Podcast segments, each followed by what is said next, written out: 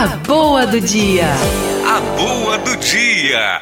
Aliás, o espírito desse mandamento é exatamente para proteger a dignidade da pessoa. Por isso que o catecismo condena com todas as letras, a não ser num caso gravíssimo, a não ser que esteja envolvido outras pessoas, você jamais deverá comentar o erro de qualquer pessoa para qualquer outra pessoa.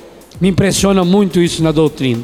Esse é o único pecado que é mortal sempre, único.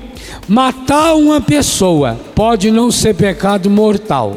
Aliás, matar uma pessoa pode não ser pecado nem venial. Por exemplo, se você cair na desgraça por um acidente de matar uma pessoa, você matou uma pessoa, não foi pecado.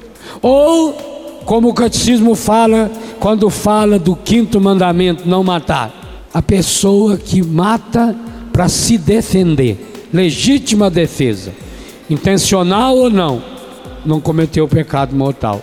Aliás, eu tenho dúvida, mas acho que o catecismo não fala nem pecado venial. Porque, segundo a nossa fé, você tem a obrigação de defender a sua vida. E se alguém vem na sua direção para eliminar a sua vida, e o único recurso que você tem é eliminar a vida da pessoa, não é pecado. No entanto, roubar. Roubar pode não ser pecado. Isso é moral. Você pode não concordar com a moral, mas que é.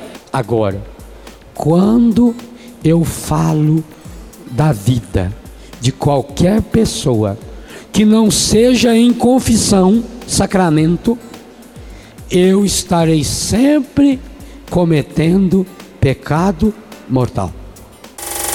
A boa do dia.